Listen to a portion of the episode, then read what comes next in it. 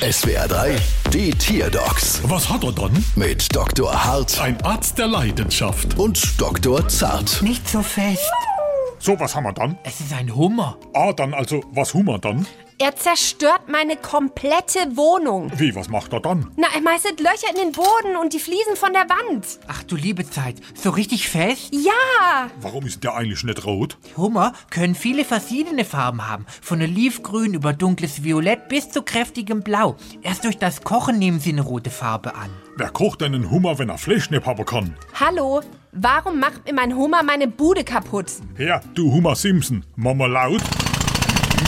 Mama leise. Boah.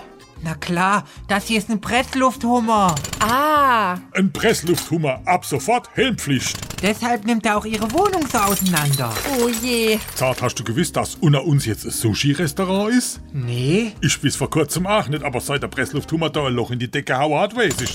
Hallo da unten. Oh je, da hat ihr Hummer aber nicht nur ein Loch in die Decke gerissen. Was?